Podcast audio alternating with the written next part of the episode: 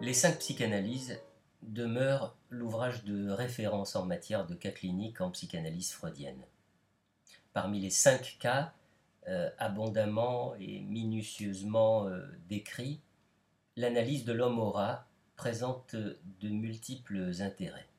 Tout d'abord, c'est en traitant ce cas que Freud a découvert la névrose de contrainte ou névrose obsessionnelle.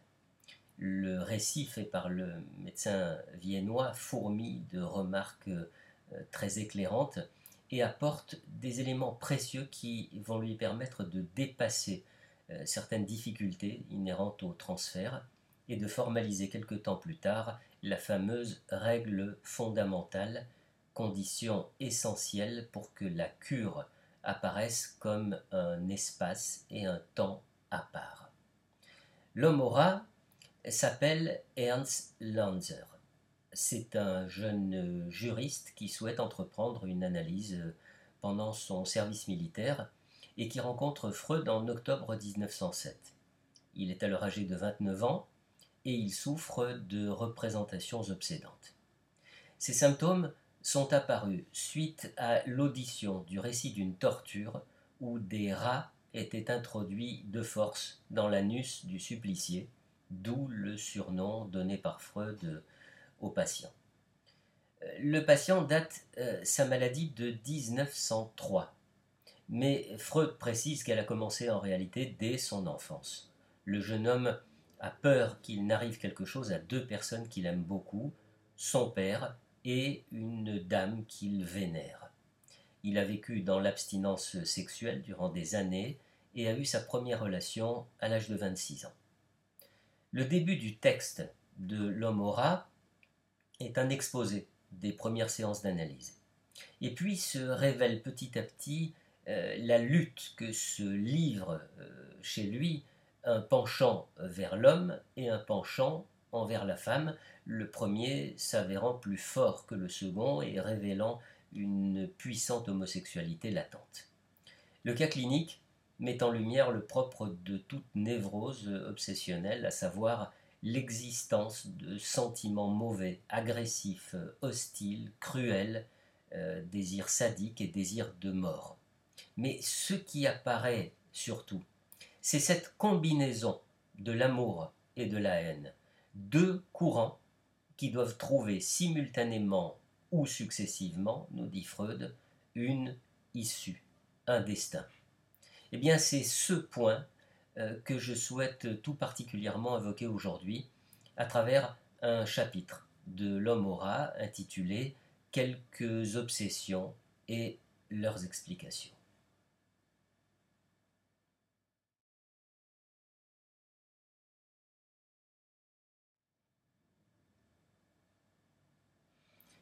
Les obsessions paraissent, on le sait, soit immotivées, soit absurdes, tout comme la teneur euh, de nos rêves nocturnes. La première tâche qu'elles nous imposent est donc de leur donner un sens et une place dans le psychisme de l'individu, afin de les rendre compréhensibles et même évidentes. Les obsessions les plus absurdes et les plus étranges se laissent résoudre si on les approfondit dûment. On trouve la solution cherchée en confrontant les, les obsessions avec les événements de la vie du patient, c'est-à-dire en cherchant à quelle époque apparaît pour la première fois une obsession donnée et dans quelles conditions elle a coutume de réapparaître.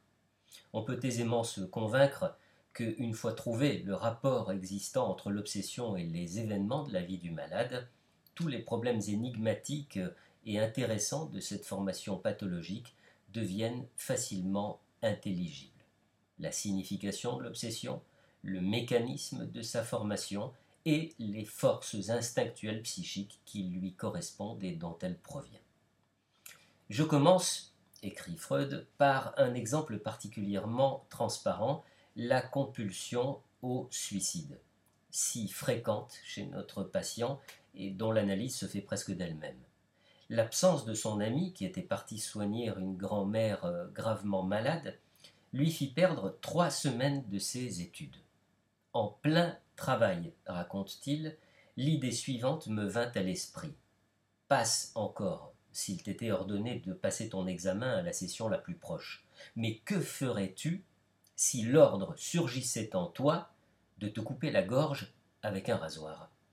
Je compris immédiatement que cet ordre venait d'entrer en vigueur, je me précipitai vers l'armoire pour prendre le rasoir, mais je pensais non, ce serait trop simple.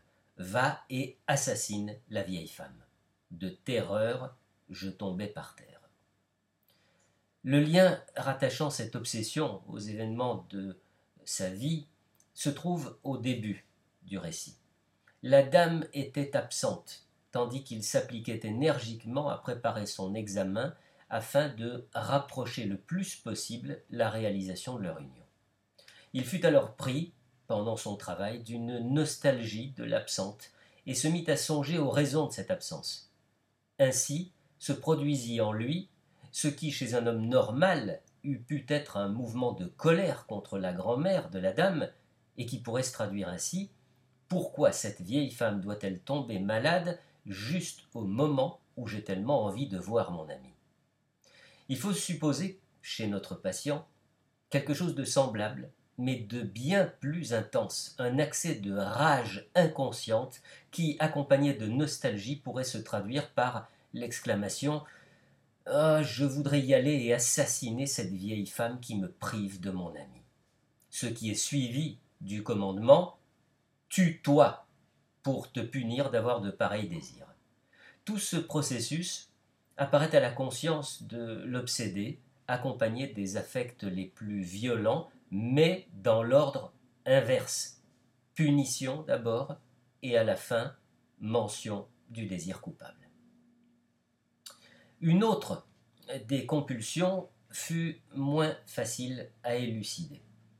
Ce fut une compulsion au suicide indirect, euh, et qui dura quelque temps. Un jour, pendant une villégiature, il eut l'idée qu'il était trop gros et qu'il devait maigrir. Il se mit alors à se lever de table avant le dessert, euh, à se précipiter en pleine chaleur d'août, sans chapeau, dans la rue et à gravir les montagnes en courant, pour s'arrêter baigné de sueur. L'idée du suicide apparut une fois, sans déguisement, derrière cette manie de maigrir. Un jour, sur une côte abrupte, se forma en lui l'ordre de sauter en bas, ce qui eût été sa mort euh, certaine. La solution de cette absurde compulsion, le malade ne la trouva que lorsqu'il lui vint à l'esprit euh, un jour qu'à cette époque, son ami séjournait au même endroit, mais en société d'un cousin anglais qui lui faisait la cour et dont notre patient était très jaloux. Ce cousin se nommait Richard, et tout le monde l'appelait Dick, comme c'est la coutume en Angleterre. Dick en allemand signifie gros, et c'est ce Dick qui l'eût voulu tuer. Il était au fond plus jaloux et plus furieux qu'il ne voulait se l'avouer, et c'est pourquoi il s'imposait, pour se punir, euh, la torture de la cure d'amaigrissement. Si différente que puisse paraître euh, cette compulsion de la précédente, l'ordre direct de se suicider, un trait important leur est commun. Leur genèse en tant que réaction à une rage extrêmement violente, soustraite au conscient, rage dirigée contre la personne qui trouble l'amour. D'autres obsessions, bien qu'ayant aussi trait à l'ami du malade, permettent toutefois de distinguer des mécanismes et une origine pulsionnelle différente. Pendant le séjour de la dame à la campagne, il se créa, outre sa manie de maigrir, toute une série d'autres compulsions qui, en partie du moins, se rapportait directement à elle. Un jour, euh, faisant avec elle une promenade en bateau, un vent très fort s'étant élevé, il dut la forcer à mettre sa cape, car il s'était formé en lui le commandement Il faut que rien ne lui arrive. Ce fut une sorte de compulsion à protéger, dont voici euh, d'autres exemples. Une autre fois qu'ils étaient ensemble pendant un orage, se forma en lui la compulsion d'avoir à compter jusqu'à quarante ou cinquante entre l'éclair et le tonnerre, sans comprendre pourquoi. Le jour du départ de la dame, notre patient heurta du pied une pierre dans la rue. Il dut l'enlever de la route, ayant songé que dans quelques heures, la voiture de son ami, passant à cet endroit, pourrait avoir un accident à cause de cette pierre. Mais quelques instants après, il se dit que c'était absurde et dut retourner remettre la pierre au milieu de la route. Après le départ de la dame, il fut obsédé par une compulsion à comprendre le rendit insupportable au sien. Il s'efforçait de comprendre exactement chaque syllabe de ce qu'on lui disait, comme si, euh, sans cela, un, un trésor important allait lui échapper. Il demandait continuellement Que viens-tu de dire? Et lorsqu'on lui répétait la phrase, il prétendait avoir entendu d'abord autre chose et restait insatisfait. Toutes ces manifestations de sa maladie présentaient, euh, dépendaient pardon, d'un certain événement qui dominait à cette époque ses relations avec la dame. Cet événement avait eu lieu à Vienne avant son départ à la campagne lorsqu'il était en train de prendre congé d'elle. Il avait interprété l'un des propos de celle-ci comme étant destiné à le désavouer devant les personnes présentes et en avait beaucoup souffert. Or, à la campagne, ils eurent l'occasion de s'expliquer et elle put lui prouver que le propos, si mal interprété par lui, avait été destiné à le sauver du ridicule.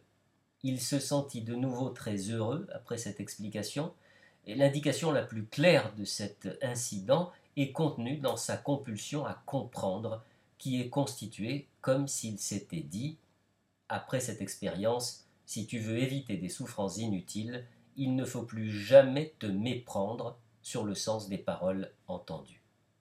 Mais cette résolution contient, outre la généralisation de l'événement précité, un déplacement, euh, peut-être à cause de l'absence de l'adoré, déplacement de cette personne si hautement respectée sur toutes les personnes inférieures à elle.